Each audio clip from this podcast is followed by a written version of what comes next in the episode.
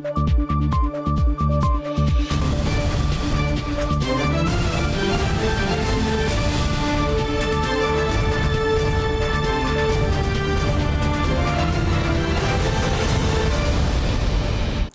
时刻带您迅速掌握潮流趋势，欢迎收看《财经趋势四点零》，我是赵廷玉。首先带您看到全球晶圆代工龙头台积电呢，本周在台湾南科举办三纳米量产季扩厂典礼。台积电董事长刘德英表示，预期量产后每年带来的营收呢，都会高于五纳米同期，宣示未来将持续在台湾投资，二纳米厂将落脚新竹、台中。厨师现锐，气势昂扬。台南科学园区台积电十八厂邀请供应链合作伙伴、媒体与官员举行盛大三纳米量产及扩厂上梁典礼。台积电董事长刘德英、经济部长王美花、行政院副院长沈荣金多位官员到场，见证台积电先进之城迈入新的里程碑。今天三纳米制程的良率已经和五纳米量产同期的良率相当。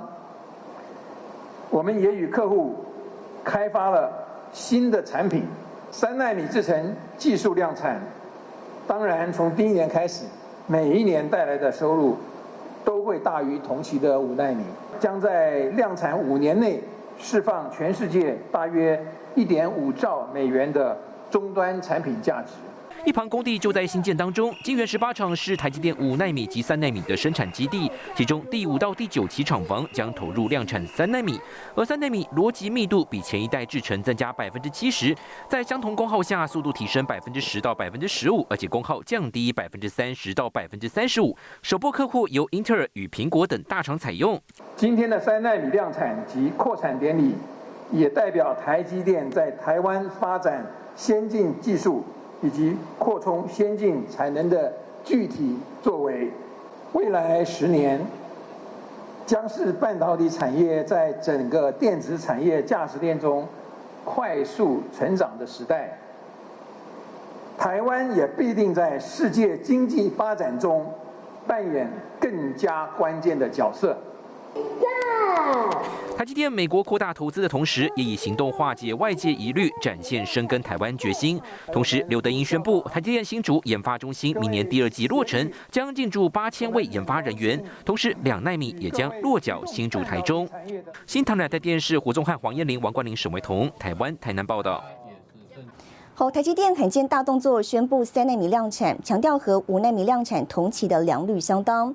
虽然业界杂音不断，传出台积电产能稼动率下降，三纳米进度有所延后，但有专家仍旧力挺营运展望。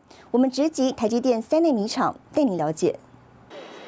透过循环管道将工业废水净化再利用，未来将达成全公司二零三零年再生水六成替代率。台积电不止大动作宣布三纳米量产，更罕见带领电视媒体深入厂区进行导览。化学品呢都是用这种槽车送进来，然后把它灌到里面的桶子啊哈。你会看到我们的厂很多桥，那就是厂跟厂之间的 clean room 是连起来的。南科五纳米 P one、P two、P 三厂以及一旁正在新建的三纳米新厂区，比起透过紧密衔接，提供制程产能高良率。晶圆十八厂，台积电总投资金额就将达到一点八六兆元，直接增加一万一千三百个高科技职位，加上周边带动商机，合计创造七万个工作机会。不过，对比南韩三星抢先以 GAA 宣布量产三纳米，台积电一言再言，从第三季延后到第四季，二零二三年才扩大生产规模，引发外。界猜测，二纳米的进度是顺利进行的，对对？哎，是否台积电先进制程脚步放缓？更有外资日前放话，担心全球经济放缓，台积电二零二三年第一季产能稼动率下滑，净营收衰退百分之十五。对此，也有专家正面解读。这大概已经可以肯定，明年这个苹果的手机反而会应用新的纳米。我觉得今年年底台积做的动作，等于也宣示说。我明年的一个，就算整个产业的成长性不佳，但是我的获利能力还是有机会维持在相对高峰。专家直指台积电先进制程与大客户订单亦步亦趋。法人分析，台积电 N 三与 N 三一设计订单量将比五纳米更多，在手机与高速运算需求带动下，二零二三年产能利用率将会满载。台积电量产典礼破除外界各种误解，也宣示实质订单在握，营运有望交出好成绩。新唐人亚太电视胡宗汉、黄燕玲、沈维彤，台湾台南采访报道。好，再来看到继绘图晶片大厂辉达传出在台湾设立成品仓库之后呢，大厂超维也准备把香港成品仓库移转来台。专家分析将有助于提升台湾产业聚落优势，同时也呼应台美双边扩大相互投资。Today. 近日前，经济部官员透露，惠达决定把成品仓库设在台湾后，市场传出超维打算跟进，最快二零二三过年二月之后，要把原先安排在香港的仓库物流中心移转到台湾。那么，所以在这个部分，如果能够在台湾设置相关的一些物流中心，那么也更会有利于未来整个呃这些美商的或者是在外商的这些设备或者是晶片的设计公司跟台湾。的半导体上中下游的供应链能够做更紧密的一些配合。市场传出可能落脚处就是桃园大园的远雄航空自由贸易港区，当地荷兰半导体设备商艾斯摩尔还有品牌厂华硕进驻。货运站第二期年底完工之后，还将增设冷链物流、运筹价值专区。外界分析，香港如今等同中国内地城市，政治风险难以捉摸，亚太地区转运角色明显弱化，供应链半导体大厂不得不降低过度集中风险，寻求去中去港化。先前美国川普总统那么签署了香港自治法，当然也就取消了美国对于香港那么在贸易上的一些特殊的地位跟待遇。那么这个部分当然也使得这几年来，那么香港它在整个转运的一个功能上已经有呃逐步的这个竞争力下滑的一个态势。业界指出，惠达跟超维都下单台积电物流中心设在台湾，等于生产到制造一条龙，缩短物流距离。远雄港则低调回应，惠达、超维等大厂透过物流通路商询问，目前仍在洽谈作业、出租等阶段。新唐人台电视胡宗汉、沈维彤，台湾台北报道。我们在关心终端消费市场需求下滑，南韩三星的五 G 入门主力机种传出大砍单，减幅呢高达七成。分析指出，目前全球半导体厂商都在清库存，预计明年三到六月将是库存去化的最低点。三星五 G 入门主力机种 Galaxy A 二三传出大砍单，从原本的一千两百六十万只减至四百万只，减幅高达七成。虽然台湾没有主要供应链，但业界忧心高通库存暴增将引爆手机晶片价格战，不利台湾联发科。分析师并不认为，对于台湾的供应链来讲的话，反而是做。小尺寸的 LCD 驱动 IC 的相关厂商，方才会是三星手机砍单，甚至于说全球的智慧型手机库存消化的一个最大的受害者。这部分的话，也会影响到晶圆代工产业链上面有做。LCD 驱动 IC 比较高的相关的晶圆代工厂商，比方说像联电或者是像力积电，来自智慧型手机的负面影响才会比较大。随着疫情趋缓，终端消费市场需求下滑，分析师认为全球手机市场要面对的问题，还是在于终端库存还没消化完毕。我们也预估很可能要到明年的第二季。甚至第三季消化库存的动作才会有告一个段落，到时候的话，随着新机种的推出，呃，才会有新的需求的出现。目前全球半导体厂商都在清库存，预计明年三到六月将是库存去化的最低点。新唐人亚太电视林唐赵廷玉台湾台北采访报道。中国疫情爆发，再次让中国的供应链受到威胁。外媒报道，苹果在中国的工厂、仓库跟物流都受到缺工影响。分析认为呢，苹果第四季净利将下降百分之八以上。중국에서코로나19확진자가폭증하면서생산과공급망이차질을빚고있습니다中国中共肺炎疫情爆发，再次让供应链受到威胁。英国金融时报报道，苹果在中国的工厂、仓库、物流都受到缺工影响。 由于苹果百分之九十以上的 iPhone 都在中国组装，瑞银指出，在美国购买高阶 iPhone 的客户大约需要二十三天才能拿到手机。分析师认为，苹果第四季净利将下降百分之八以上。受影响的还有特斯拉。路透社报道，特斯拉上海厂二十四号开始暂停生产，外界推测停产是因为太多员工及供应商染疫影响生产。中国で新型コロナが急拡大する中、東部の浙江省では。 1日の新規感染者数が100万人を超えました 来月初めには200万人に達すると見られています。另外，日本经济新闻报道，疫情严重的浙江省省会杭州是阿里巴巴集团等多家科技公司总部的所在地。此外，浙江也是制造业聚落，除了有苹果供应商，还有日本电产等多家外资企业在浙江设有生产基地。新唐人亚太电视池千里、张麒麟综合报道。 今年以来，特斯拉股价从二零二二年初的将近四百美元暴跌至一百一十三美元左右，股价今年跌幅近七成。分析指出呢，主要是受中国疫情恶化影响。Tesla is facing its worst year on record, having wiped out much of its share market gains since COVID first struck. 今年以来，特斯拉股价从二零二二年初的将近四百美元暴跌至一百一十三美元左右。周二，特斯拉的股价更暴跌了百分之十一，让特斯拉的市值比台积电还要低。On reports that its Shanghai factory will be closed for much of January as COVID infections surge to record levels in China. 不过，也有分析师认为，市场反应过度，并看好特斯拉明年发展。Obviously, there's been a lot of attention surrounding. Tesla sell off. But to be clear, this is a broader uh, EV sell off. If you look at Tesla's competitors, uh, Rivian and Lucid, those stocks are down far more on a year-to-date basis than Tesla. But we'll also get Q4 delivery numbers next week and the new IRA tax credit going into effect next year. So maybe the Tesla bulls will have something to look forward to uh, next year. But the big picture right now is short-term pain right now as we end uh, 2022. 不过，今年七月以来，二手特斯拉的价格大跌百分之十七，从六万七千美元降到五万六千美元，也引起市场讨论是否存在需求已经减少的问题。新唐人亚太电视黄亮简、张慈玲综合报道。好，带您看到这一周的财经趋势短波。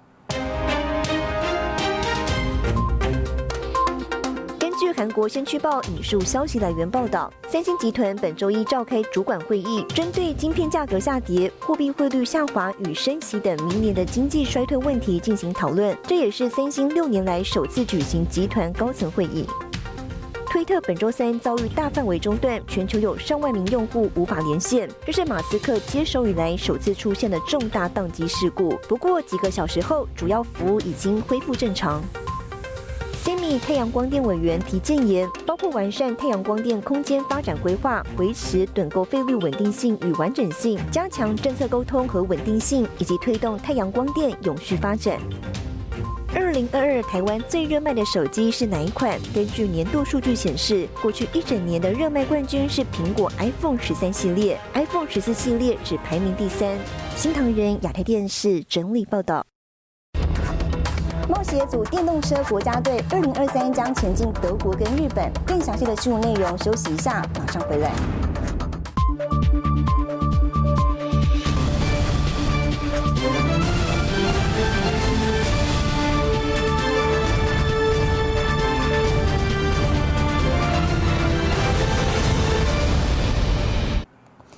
回来，外贸协会二十九号举行年终记者会，董事长黄志芳表示，今年十月呢，首度率团前进美国，写下台美经贸交流里程碑。明年台湾形象展要前进日本东京，还要组台湾电动车国家队前往汽车制造大国德国与日本。展览、购销团、论坛，三箭齐发的方式，将美台经贸交流推向高峰。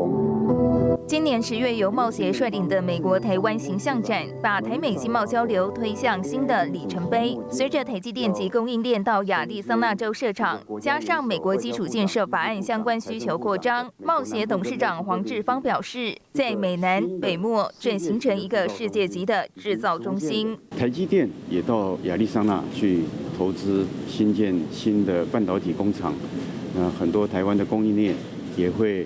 随同前往美国，所以一个新的台湾产业聚落也会在美国南部形成。所以在这样的考量之下呢，我们决定在美国德州的达拉斯开设冒险的新办公室，协助业者来争取美国南部形成的新的建设商机，还有服务我们台湾即将形成的新的产业聚落。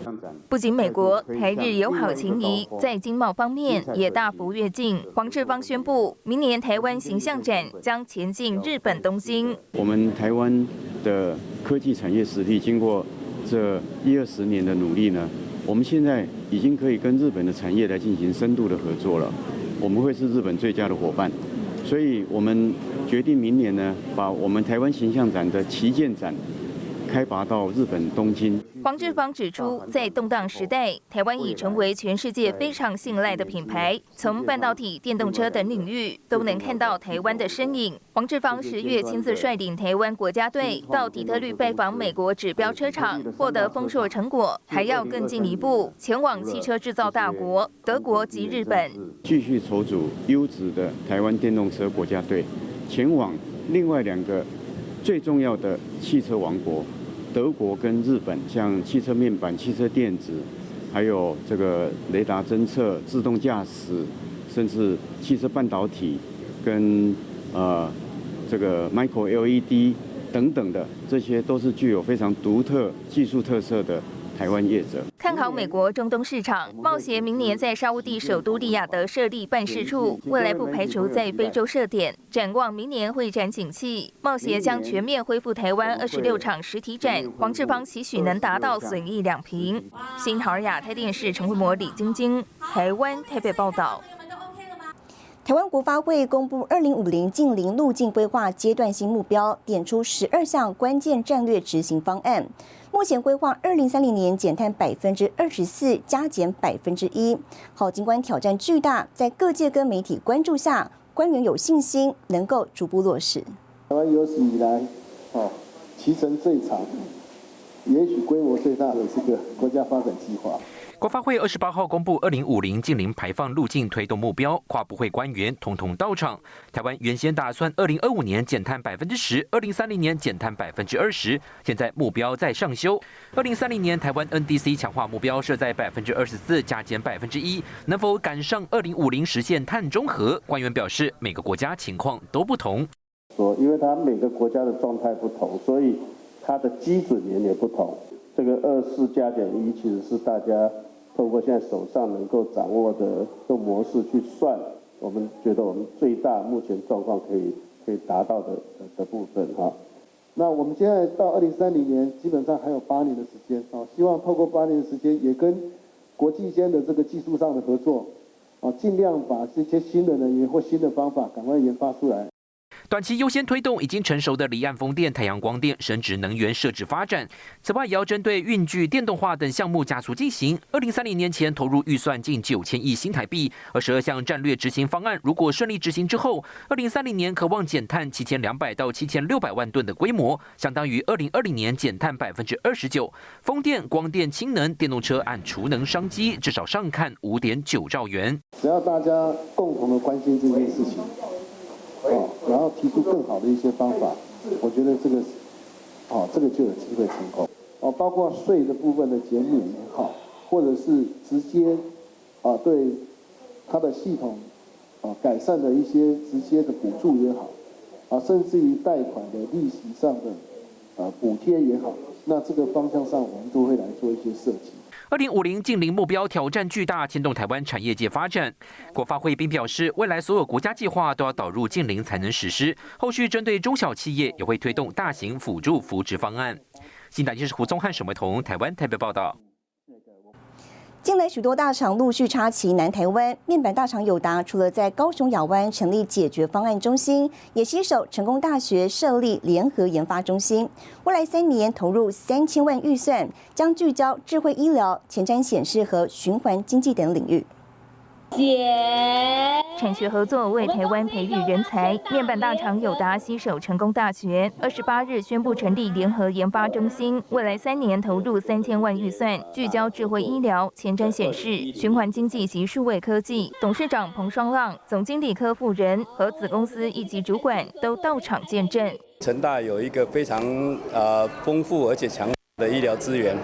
再结合南部呃所有的这些医疗院所，智慧医疗是我们一个呃重点的发展中心，所以发展领域，所以我们也希望能够透过联合联合研发中心的能量，让在学的学生或者是呃南部的这些人才能够加入我们。其实是更希望在企业价值创新转型的关键呃过程当中有一个呃关键的角色。那这是联发联合发研发中心啊的最大最大的意义。近几年，许多大厂陆续插旗南台湾，包括台积电、默克、联发科、艾森摩尔等。友达也看好高雄五 G AIoT 发展，进驻亚湾成立解决方案研发中心，部建三百人研发团队。展望明年面板景气，彭双浪维持先前看法。照道理应该在第二季之后，它就会呃恢复到所谓的呃季节的循环。总体的需求也是一样，就是在。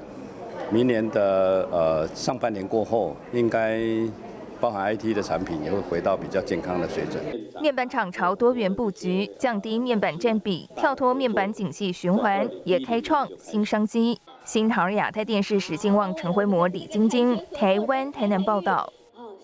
接下来带你浏览这一周的重要财经数据。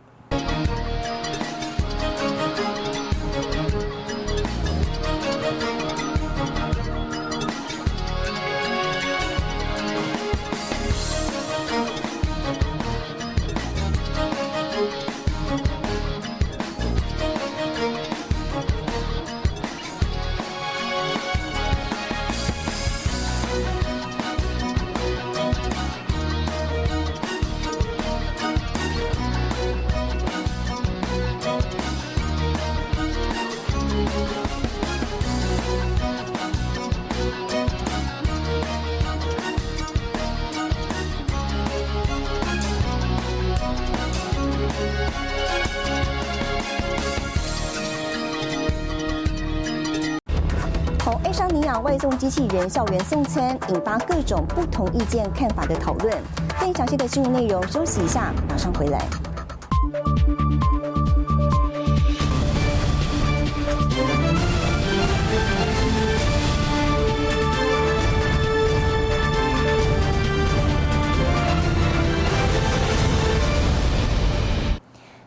来，后疫情时代，爱沙尼亚一家新创公司的外送机器人，在三十所美国大学校园跟欧洲等国完成大规模部署跟外送服务。